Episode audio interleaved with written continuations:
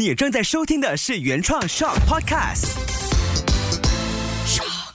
哎，这不是第一声哦，江怎么会念成第一声呢？他是说，是老师说的，然后说，嗯，你不相信妈妈哦，那我们母子就开始为了第一个字的读音互说，你不相信我，我孩子也认为我不相信他，明明就是老师说，为什么我不相信他？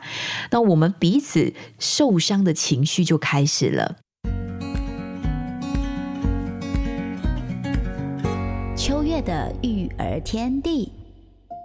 欢迎收听秋月的育儿天地。Hello，你好，我是秋月。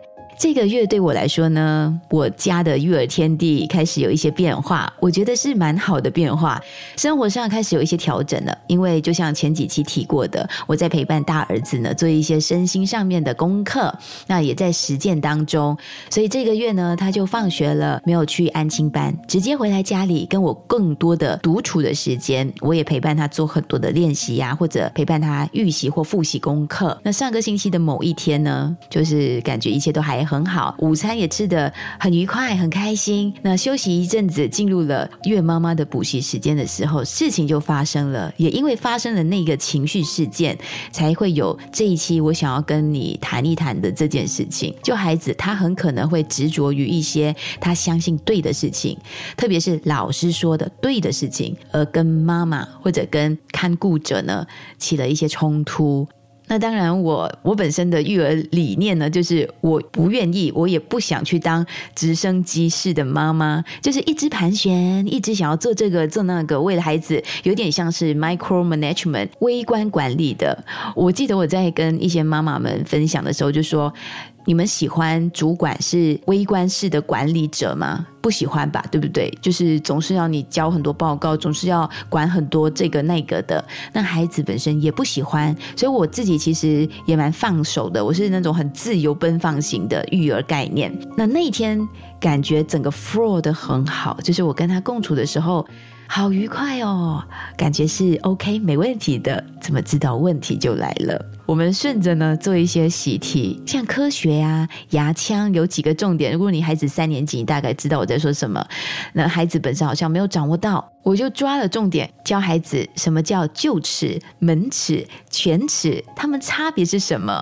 讲真，我自己呢也是那一刻哦在做学习的，因为我之前没有学过这些，那我也是第一次学，所以感觉就很好玩、很新鲜，跟孩子一起去学一样新的东西。像犬齿其实就像叉子，门齿就像一把刀，它是比较平的。怎么样去辨别谁是切断、谁是抹碎呢？这些我就用很多的想象力跟感。觉跟孩子做复习，他掌握的也挺好啊，就很欢乐。整个过程特别的点就是呢，孩子的认知发展还没有马上短时间内可以调整。就是老师说的和妈妈说的，只要孩子认定老师说的是对的，妈妈怎么样去做解释，或者找出一些书啊，或者是字典来确认，孩子无法一时接纳妈妈的建议呢？这其中呢，就会出现很大的关系角色上的认知。我记得我以前小时候。呢，我的数学老师跟我妈妈教我的做一些算术的直式横式的方法都不太一样。那那时我就选择 follow 我妈妈的。结果呢，隔天我去到学校，老师在批改我的作业的时候，他很明显，因为我我也是比较感官型的小朋友，就是我很容易去察觉这个大人的眼神到底对我要说什么讯息。那我就发现老师他不太喜欢我了。我很记得呢，老师当时的眼神，因为他开始觉得，嗯。怎么你不是用我的方式呢？这谁教你的？他就开始问了。那成长过程当中呢，其实谁也没有办法去经历这些你根本无法控制的伤痛。其实对我来说是一点点 hurt 的，因为为什么我都做对？为什么老师不喜欢？那只是找答案的过程，可能我用了我妈妈教我的方式。但是我也很谢谢这位小学的数学老师，他让我提醒了自己。孩子选择自己掌握得到的东西，掌握到的方式，其实来得更加重要。为什么我会说起自己的经历呢？因为在我进入孩子跟我的之间的经历的时候，他其实多多少少也反映了我儿时的这些创伤。那我和孩子其实蛮相反的，因为他不是 follow 妈妈，他完全就是 follow 老师。他特别爱他这位老师，而且这个情况呢，其实也不是第一次发生，所以我已经知道我孩子的款，他的 button，他很爱这位老师，很尊敬这位老师，我也很喜欢这位老师。以前一年级的时候呢，就发生过数学题，老师一时给错答案了，因为那时候网课嘛，要掌控的事情太多。但是孩子呢，他在查证答案的过程当中，妈妈在一旁帮他检查，我就说：“哎，这个好像不是这样哦。”他就有点生气啊，说不是，是老师说的是对的。孩子就开始不相信妈妈了。那个时候，所以我当时当然也会有小小受伤，因为孩子不相信自己耶。那后来老师订正之后呢，孩子就发现了，有时候是需要停一停，进行讨论，或者有更多的开放空间去接受调整。那这个过程呢，孩子也开始懂得。人非圣贤，孰能无过？可以包容自己，包容老师，甚至包容爸爸妈妈，有时也会犯错。这一点对自责感。很重的孩子来说，其实很需要。那他当然不会因为经历了一次就马上可以完全的去做到这件事情，不可能。因为他个性当中就是比较容易去坚持自己想要的。因为他是金牛座，我也不晓得这跟星座有没有关系，但他个性非常的坚持，有执着的点在那边。那我也发现说，老大其实特别会长成这样的内在状态。因为我自己多多少少也是，我是老大，所以我特别知道，嗯，这个款应该就是跟我。差不多，因为家中的排列其实也会影响着我们自己对自己的表现的要求跟期待。说回这一期主题，孩子为了一个汉语拼音和妈妈怄气，多少朋友是看了这个标题点选进来听这一期的 podcast 呢？如果是的话，那要跟我说一说，可以 PM 我告诉我，哎，秋月这个标题取得 OK，因为其实我也在学习怎么样去下标这件事情，然后怎么样让对的人进来收收听。如果你是那个对的人，麻烦也跟我讯息互动一下，让我知道你在那边收听着。那说回哦，既然我有过这样的数学题的经验，为什么上个星期还会跟孩子发生碰撞呢？因为孩子他同时也在长大，他的自尊心更强大了，需要更多的自我肯定，对老师的信任度，因为三年都是同一个老师在教，所以他信任度当然也很深啊。上星期到底发生什么事？OK，我简单的列出四个重点，其实这四个重点就可以大概总结了整个事情当中。我学到了什么？我有什么值得作为一期的 podcast 内容跟你做分享？那第一个 key point 就是呢，当孩子因为一个读音，他开始跟妈妈怄气的时候，那我们彼此都说出了这句话：“你不相信我。”那因为妈妈本身从事广播业这么多年，也参加很多的不同的语音的课程，所以我当然我一看到了这个奖。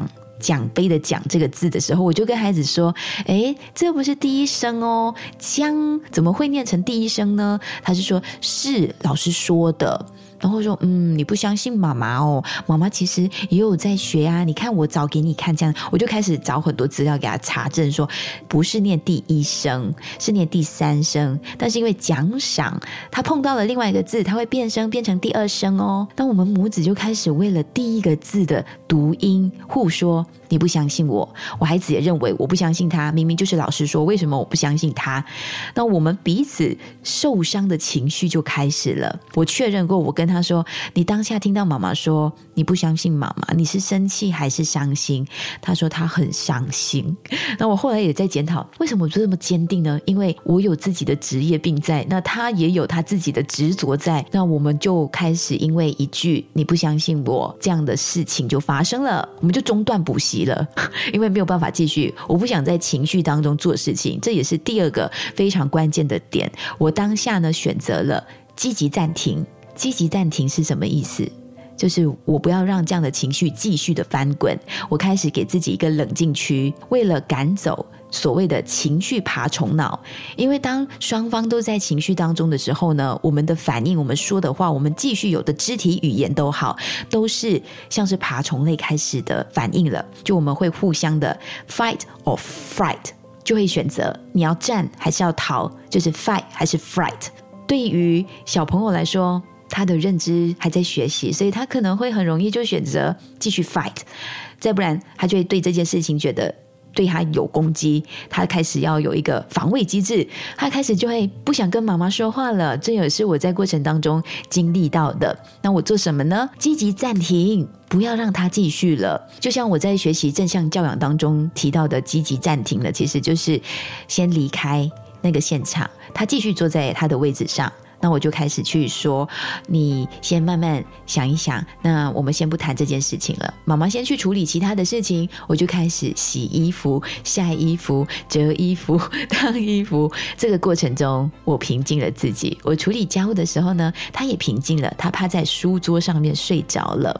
在亲子关系发生碰撞的时候呢，我们选择了积极暂停。那在这个过程当中，我们就可以做第三件事的练习了，就是我们的应对姿态。尤其是大人，可以先选择稳住自己的声音。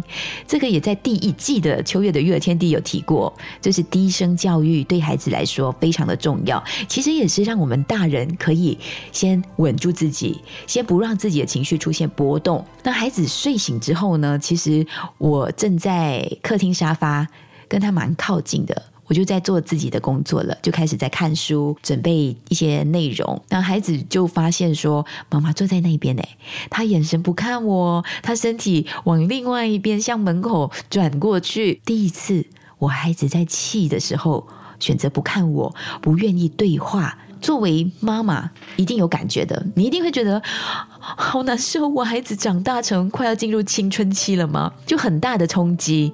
我当下我记得我我有讯息马先生，因为当时他出差了，我就跟他说：“你的儿子他有这样的反应，叭叭叭叭，就开始说发生了什么事情。”那我先生就回我：“辛苦你了。”希望很快会好转。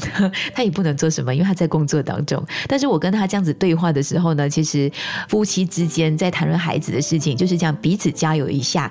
我也说出了我的情绪，那我就经历了一个情绪的整理跟情绪的流动，所以我就不会在孩子身上发生任何的情绪波动。当然，我后来也要跟自己对话，说：对，小朋友还小，才九岁呀，他还没有学会驾驭自己生气的那个情绪。这个过程当中是没有好或者是不好的，他生气就是发生的事实，我也不需要去评价孩子的行为表现或者情绪的表现。当孩子或者是身边的家人有情绪的时候，我要怎么去应对呢？这其实就回到我们个人的修炼，就是锻炼妈妈的应对姿态，把持住声音的情绪自由。也就是说，我要 neutral 自己，我要中和自己。嗯，不要带着这些情绪往前跟孩子对话，因为没有帮助。所以这个过程当中，我跟孩子也学会了一件事：面对自己的感受的时候，每一个人的感受都需要被接纳，再通过合理的方式呢来应对。因为你回想整个情绪事件，我们就因为一个字的读音，然后闹成这样子，两个小时吗？这样值得吗？因为大人我们可能可以做比较深层的去思考，比较理性的去分析。小朋友他还没有。办法，他还没有学会驾驭这件事，我们只好从旁更稳住自己，去带他进入比较对的状态。最后一件事情发生的时候，其实已经快接近傍晚了，我们要去公园放风了，所以我就跟孩子说：“嗯，要不要躺下来再好好放松一下？”他自己选择躺在书桌旁的一个地板上，冷冰冰的瓷砖上面，我们就经历了最后一个过程——平躺和解。这也在过程当中，我们互望对方一下，一起躺在地板上哦，就是冷冰冰的瓷砖上面。我就跟他说：“你现在感觉有好一点吗？”我们因为一个字的发音，其实妈妈也要跟你说对不起。我应该给你更多时间去找寻正确的答案，用你的方式，而不是急着要你相信妈妈说的一定是对的。因为这个过程，妈妈就已经忽略了你的感受。那也就是在这个对话的时候，他让我知道说他是伤心多过于生气，我就让孩子看见自己的感受，去定义，然后再去处理。那我们后来呢，选择抱抱，所谓的一报泯恩仇，就没事了。透过几分钟的对话整理，我跟孩子呢就看见彼此的。猜疑跟彼此的急迫，刚才说我比较急嘛，但其实他更急，因为他后来把他的课本啊、他的作业、他的所有功课有出现这个字的呢，都改成第一声，就是奖品奖赏这个奖，他改成第一声。那后来隔天老师订正了之后呢，他才知道，嗯，妈妈没有说错，老师也没有说错，其实是人太多的情况下，他记录太多的拼音，所以自己可能理解不准确，才会出现了我们这一期情绪事件的一个讨论。当然，我后来也觉得，哎，也蛮好的啊，至少经历了，然后，我们就成长了，在平躺。瓷砖上面和解，那个抱抱的过程，其实我流了一些些的泪水，因为我觉得，哎，我们又长大了。好，我是比较柔软型的妈妈，我就让孩子感觉到幸福。抱抱他的时候，也提醒自己不要被头脑认知绑架，也不要用你的认知去绑架孩子。因为我们认为很对的东西，我们就希望孩子也相信，孩子也会搞懂，孩子应该也要掌握得到啊。他在成长过程当中，应该要自己去探索，自己去找答案的这个权利。我想，这种因为小小的功课事件引发的一些讨论或者关系上的冲突，可能在日后他在不同的阶段的时候都会出现啊。比方说，以后工作了，处理一些事情，或者在面对不同的人事的时候，他回过头跟妈妈或者跟爸爸讨论，那我们可能也会有立场不同的情况，或者处理的手法不同，或者选择的结果不同，我们也会经历。这样子的认知上的交流，我说认知上交流，这样会比较舒服一点。所以我也希望透过这一期整理之后得出的一个总结，就是世界上不再有家庭为了功课出现纷争的情况。我们必须要学会 let it go，尤其是我们活得比较久的大人，因为我们一定有很多自己的人生阅历，希望可以让孩子少走一些冤枉路。但是呢，他们必须自己走。他才知道这一段路应该怎么做对自己最好，因为我们不是他，我们也不知道其实他喜不喜欢、快不快乐、舒不舒服、有没有得到小小的满足感。那都是他自己才知道的事情。我也希望你听完了这一期之后，也可以跟我分享，你跟你孩子之间在温习功课或者在进行很多的学习的过程当中，有没有曾经出现过这样子的类似的小小的事件呢？也可以跟我分享你后来怎么处理。可能每个家庭处理跟应对的方法都不同，但是都值得一起学习、一起成长。秋月的育儿天地，搞懂孩子不费力。